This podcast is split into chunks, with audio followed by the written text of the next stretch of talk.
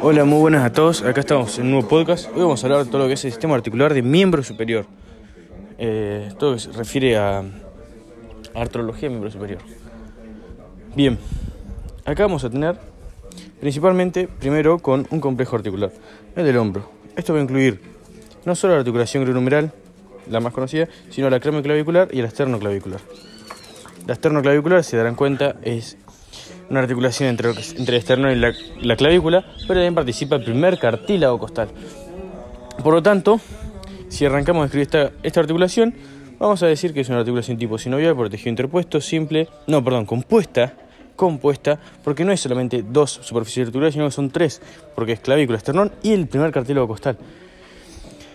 Entonces, compuesta va a presentar movimiento, por tanto, de diartrosis.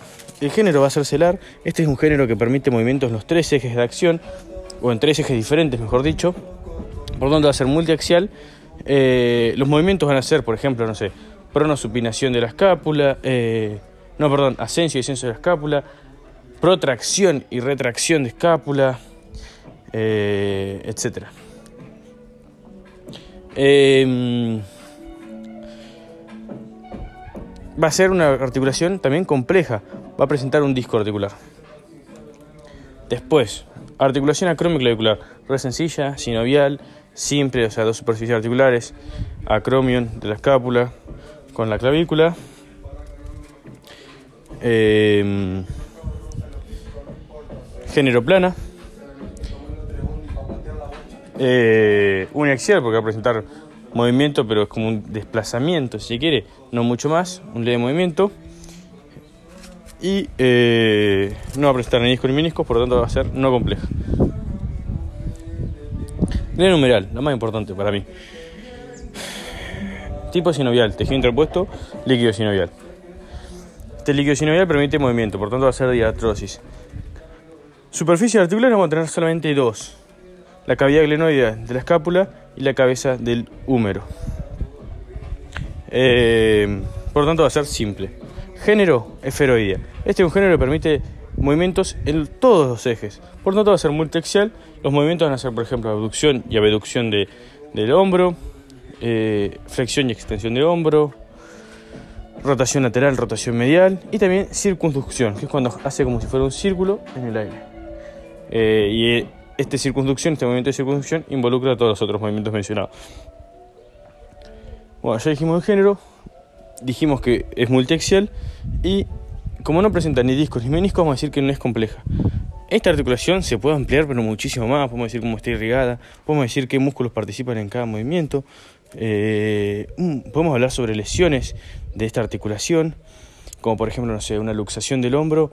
¿Qué es lo que pasa? Que se nos iría el hombro hacia anterior. También provocando una lesión en lo que es el músculo subescapular, que es el primer refuerzo de esta articulación hacia anterior. Eh, y al, lesionar este músculo, también se lleva puesto un nervio que está hacia anterior entre este músculo y el húmero, que es el nervio axilar. El nervio axilar inerva, por ejemplo, a los músculos que se encargan de la abducción del hombro. Entonces, ante una luxación del hombro, no solamente se lastimaría el primer el refuerzo hacia anterior de esta articulación, sino también se nos lastimarían eh, el nervio que se encarga de la abducción del hombro. Por lo tanto, no solo no podríamos, tendríamos lastimado o tendríamos infuncionales este músculo subescapular, sino también los músculos de la abducción. ¿Por qué? Porque se lastima el nervio que se encarga de darles esa función motora a estos músculos de la, de la abducción.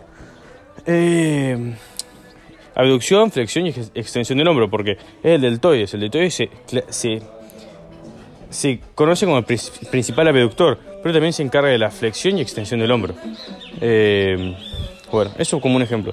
Esta articulación se puede ampliar muchísimo, pero bueno, acá intentamos hacerlo cortita del pie para que les quede. Seguimos. Complejo articular del codo, tres articulaciones. Húmero, eh, radio humeral, radio, eh, perdón, radio humeral, húmero ulnar y radio ulnar proximal.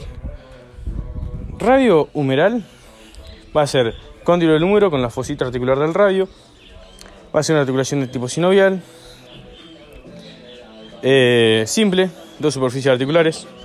Como dijimos, cóndilo del húmero y fosita articular del radio. Diartrosis presenta movimiento, va a ser de, de pronosupinación el movimiento. Me parece, sí. Eh, sí, pronosupinación. Género va a ser trocoide, que es un, un típico un, tipo, un típico género, género para este tipo de movimiento que precisamos, que es el de pronosupinación. Es, también se conoce como una articulación en pivote. Eh, bien. Después, uniaxial, un solo tipo de movimiento. Y como no presenta ni discos ni meniscos, va a ser no compleja. Siguiente, húmero ulnar. Vamos a tener lo que es eh, la una y el número. Tipo sinovial. Simple, dos huesos, dos superficies articulares, lo que vendría a ser la tróclea del húmero, la incisura troclear de la ulna. Diartrosis presenta movimiento de flexo-extensión, género troclear, típica, típico género, género que permite el movimiento de flexo-extensión. Flexión, por ejemplo, de antebrazo sobre el brazo, sería más que nada dada por lo que es el braquial y el bíceps. El bíceps braquial y eh, extensión que está principalmente por lo que es el tríceps. Bien. Eh, no presenta ni discos ni meniscos, entonces va a ser eh, no compleja. Última que nos queda, radio ulnar proximal. Pero antes voy a cambiar esta canción porque me va a agarrar algo, así que ya vuelvo. Sigo, ahora sí. No, mi, mi viejo cortado con mi viejo y son todas canciones de Shakira las que escuché. Shakira ahí toda despechada y... Nada, no ya, ya, ya no puedo escuchar más Shakira. Un matecito y seguimos. Bien. Radio ulnar proximal. Articulación sinovial. Simple, dos superficies articulares. Por el lado del radio va a ser eh, el capítulo del radio, si no me equivoco y la incisura radial de la ulna. Bueno, en realidad era la cabeza del radio, pero bueno, pegaba ahí cerquita. Em, siempre dijimos entonces diartrosis porque presenta movimiento, en especial de pronosupinación, género trocoide, típico, típica articulación que genera este movimiento, como ya dijimos, que también es conocida como pivote también. Seguimos uniaxial en un solo eje, este movimiento eh, y por último, no presenta ni discos ni meniscos, por lo tanto es no compleja. Eh, con esto cerramos el complejo articular del codo. Yendo a la muñeca, tenemos otro complejo articular. La radio ulnar distal es una articulación muy similar a esta que mencionamos recién, que se da entre el número entre el radio y la ulna, pero viene así distal y va a permitir también la pronosupinación de, de lo que es la muñeca. Eh, nada, todo lo mismo, sinovial, simple, diartrosis, trocoide, uniaxial, no compleja. La más importante de la muñeca es la, eh, la que se llama propiamente la muñeca, que sea entre lo que es el radio, el escafoides y el semilunar. Esta es muy interesante y ahora es la que vamos a escribir. Es una articulación sinovial compuesta, tres superficies articulares, radio, semilunar y escafoides diartrosis, género elipsoidea, permite todos los movimientos excepto la rotación lateral y medial, pero después permite todos los movimientos. Eh, vieron que en la muñeca tenemos nada, todos esos movimientos. Bien, eh, ¿qué más?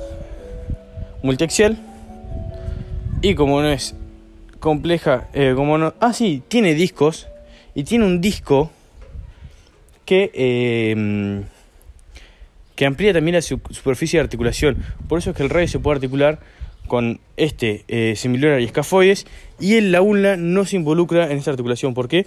Porque donde la ulna se podría involucrar es donde está este disco. Y por eso es que se da solamente con el radio y estos huesos. Porque el disco amplía esa superficie de articulación y le quita ese lugar a la ulna para articularse. Por tanto, es una articulación compleja. Después, las otras son las. Eh, las intermetacarpianas, las del carpo, perdón, son todas planas sinoviales. Eh, carpo metacarpianas son también todas planas sinoviales, excepto la de la del primer metacarpiano, que se da con el trapecio y primer metacarpiano, y es la del pulgar, que es el ar, una articulación importante para, por ejemplo, la posición del pulgar, y por eso es que el pulgar tiene más movimiento que todos los otros dedos. Eh, después, las eh, metacarpos falángicas van a ser todas elipsoides, permiten todos los movimientos excepto rotación lateral y medial.